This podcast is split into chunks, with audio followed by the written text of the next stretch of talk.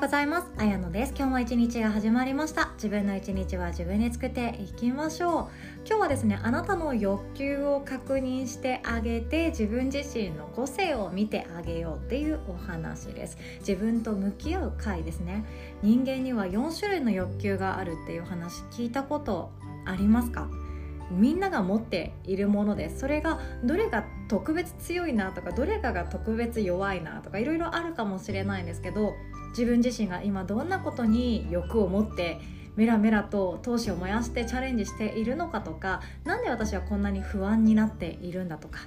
ステータス的には大満足なはずなのになんで私は周りと比べて落ち込んでしまうことがあるんだろうか。こんなことも欲求の強さで分かることもありますので今日はそんなお話でございます。とその前に1点だけお知らせをさせてください。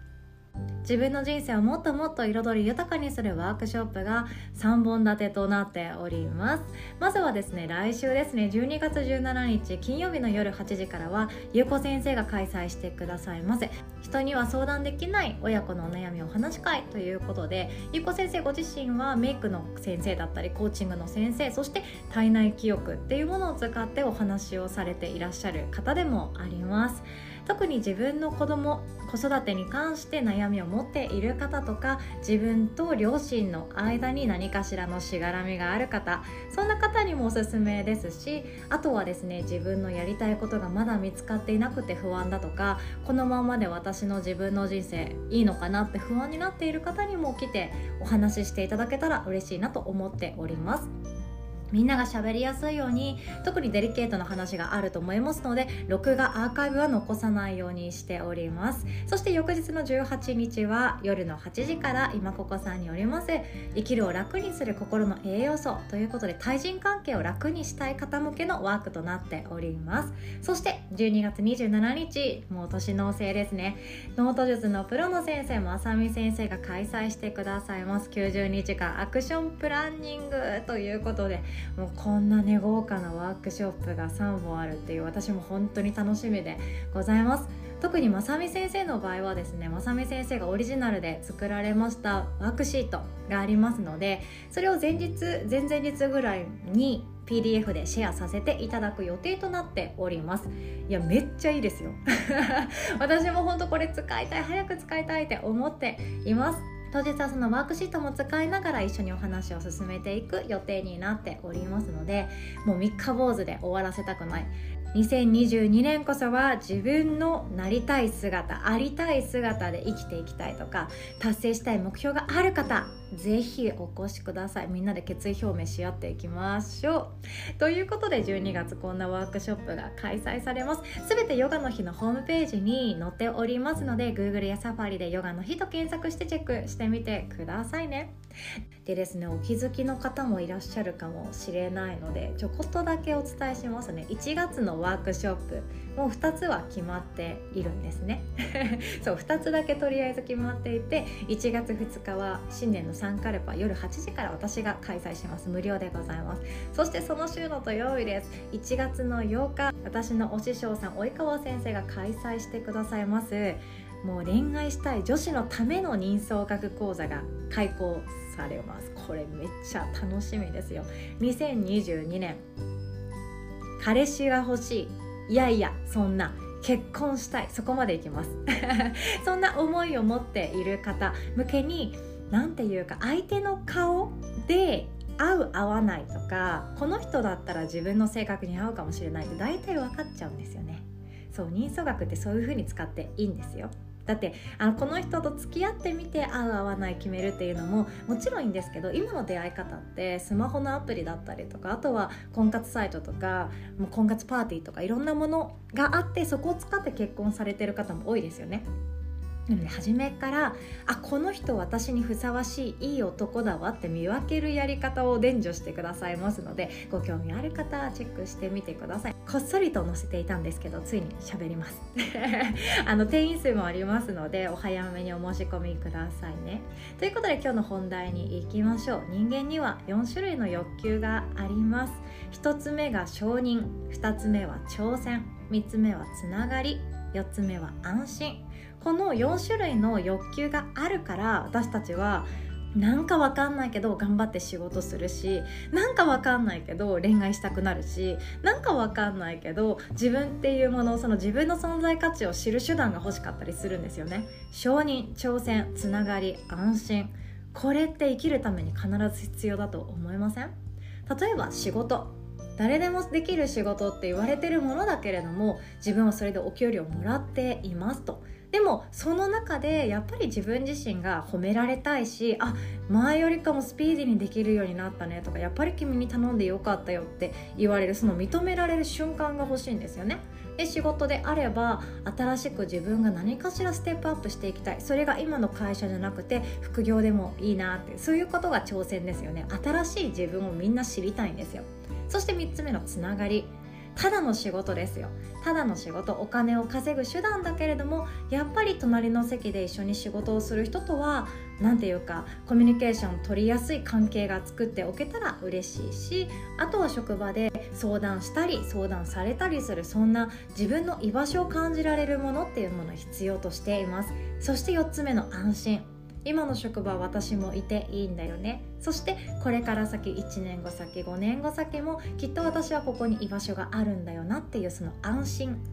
この4つが満たされていると私たちは欲に満たされていてあ自分の人生最高に満足満たされているよなっていうのが分かりやすいんですよね。ただこの欲求っていうのはすでに満たされている。私はもう十分持っているって自分で決めてあげることができさえすればそこまで求めなくなっていきます。すでにもう私は十分幸せだ。十分満たされている。人から見たらあなたで本当大変な人生だよねとかあなたの職場って本当なんかブラックだしさ大変そうだよねって言われたとしてもいや私はもう十分満たされているよって自分が決めてあげられるだけでこの欲っていうものは貪欲にならなくて済みます。ただ生きている限りこの欲求っていうのは今例に挙げたのは職場でしたけど職場以外でも求めちゃう。欲っていうものが出ちゃうからいろいろと悩んでいくことがあるんですよね。未来に対する漠然とした不安を抱えている方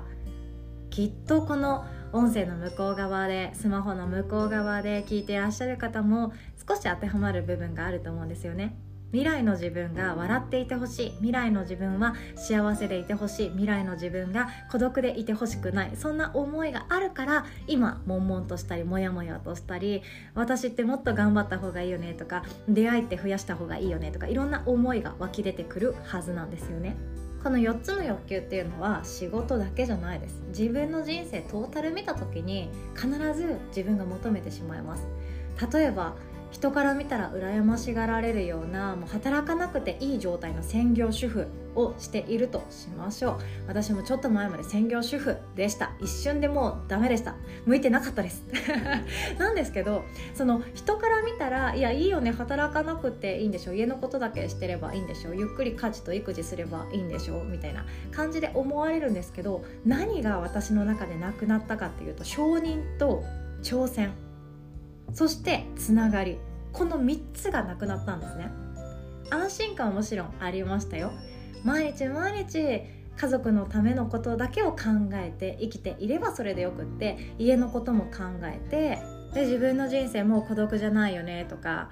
自分の毎日ってとても穏やかだっていう安心感っていうのはあると思うんですよね。でもこれちょっと後で言いますけど安心さえも後でなくなっていきます。ではまず1つ目の承認。家事と育児だけをするってなかなか承認されません。誰からも褒められないことを毎日続けているような感覚になっていたんですね。仕事って何かしらのプロジェクトだったり自分が企画したものだったり自分がいろんな人を巻き込んで提案したことだったりいろんなその毎日毎日変化があるんですよ。なのでまあ一段落するとか何かしらの打ち上げをするとかそんな形で締まっていく仕事一つ一つがずっとつながって忙しくしているはずなんですよね。いいこともあればもちろん怒られること自分の力が足りないこともたくさんあります。ただ必ず成長っていうものは感じられるし周りの人から前よりできるようになったじゃんとかいや今回の企画面白かったよなんて言葉がポンともらえるだけであ私認められた嬉しい。だったりとかあとは評価ありますよね。ボーナス査定の時もそうですけど自分に対して通知が来たりとか直接チームリーダーや部長さんっていう人とおしゃべりして今度君にこういう仕事任せようと思うんだけどどう思ってる？興味ある？みたいな仕事とかそんな話をされることによってあ私って着実に認められてきたなっていう実感が湧くんですけど家事って難しいんですよ。例えばうちにはあの庭がそんなにないので草抜きもそこまでしなくていいんですけど実家帰ると草抜きめっちゃ頑張っているんですよねおじいちゃんおばあちゃんが。で草抜きってめっちゃ大変夏の草抜きいたちごっこみたいな感じで抜いても抜いても買っても買ってもまた勢いよく生えてくんだよねみたいな感じでもう辛いって言ってたんですよね。本当私からしたらちょっと楽しいなって思ったりもするんですけどもその草抜きっていうことめちゃくちゃ大変ですと。仕事よりも人によったら大変ですと。体力勝負ですと。でもそれってやったところであありがとねって言われるくらいで去年の草刈りよりも格段とレベルが上がったよねとかいや君に頼んでよかったまでは言われないじゃないですか 当たり前のことをやってこの先もこの家をあの快適なままで守っていきたいって思うのであればそれはやって当然のことって言われてしまうからすごく辛いというところもあると思うんですよね。私の中では苦手な家事そう洗い物が苦手ですもうゆっくりとご飯食べてああもう寝たいっていう時にあなんでもう立ち上がらなきゃいけないのって思う瞬間があるんですよね。なんで私がやらなきゃいけないのも寝たいんだけどって思う瞬間があるけどそこを乗り越えて洗い物をするわけです。なのでこんな形であなた自身にも苦手な家事のポイントもしかしたらあるかもしれないですね。洗濯機を回した後に干す作業あとは取り込む作業が苦手っていう人もいます。あとは黒物家電テレビとかあの辺りの埃りを取るのが苦手とかトイレ掃除がちょっと嫌とかいろんなことがあると思うんですよね。でもこれってやって当たり前だったりめちゃくちゃ力を入れてやったとしてもいや素晴らしい。あなたに頼んで本当に良かったみたいな感じで家族に言われることってもうあんまりなくって。そうですよね。なので承認っていうもの承認欲求っていうものが家で感じられない場合は外に求めるっていう傾向がありますし私も実際そうです。でもちろんいやお母さんのご飯っていつも本当に美味しいんだよねとかお母さん大好きみたいな形であの言われまくっているご家庭であれば家の中で承認欲求っていうのが満たされていく。自分っていうものはここに存在する意義があるっていうように思うからこそそこで満たされてしまうと専業主婦っていうのが最強の最強であり最高の転職になっていくんですね。そして2つ目の欲求挑戦の欲求。これは私ももうずっと持ってるので専業主婦が無理だった人間なんですね。去年よりも違うことやりたい。去年の自分よりも追い抜きたい。そんな形で新しいことどんどんやっていきたいって思っているタイプの方はですね挑戦っていう欲求が抑えられないという場合もあります。で特に会社員としてあのお仕事をされてる方あとは公務員として安定だよねって言われる中でお仕事をされてるけど何か物足りない気がするんだよなとかこのまま死んでいくのごめんだわって思った瞬間その安定してるよねよりも挑戦欲求が勝っちゃうっていうことがあります。なので周りから見たら「え今の仕事続ければいいじゃん安泰じゃん」って言われててもいやそれに価値が今は感じられないっていう時それは挑戦欲求がもうメラメラきてる状態にもあるんですね。そして3つ目のつながりの欲求。これはみんなあるんじゃないですかね。どれだけもう人間関係めんどくさい対人関係でも悩むの嫌だって思っても一人ぼっちが辛いです。孤独は毒です。それが何かっていうとつながりの欲求があるからなんですね。やっぱり誰かとオキシトシンを交わすというか誰かと何ていうかありのままの自分名前で呼び合う関係の友達はいた方が嬉しいし自分が笑いかけたら相手も笑ってくれるような自分が相談したら相手も相談してくれるようなそのカフェでゆっくりお茶をできるような関係性の友達っていうのは必要です。もうこれは必要です。なので一人でいいや孤独でいいやお金さえあればいいや食べるものさえあればいいやそんなことっていうのは自分の欲がまた出てきますよ。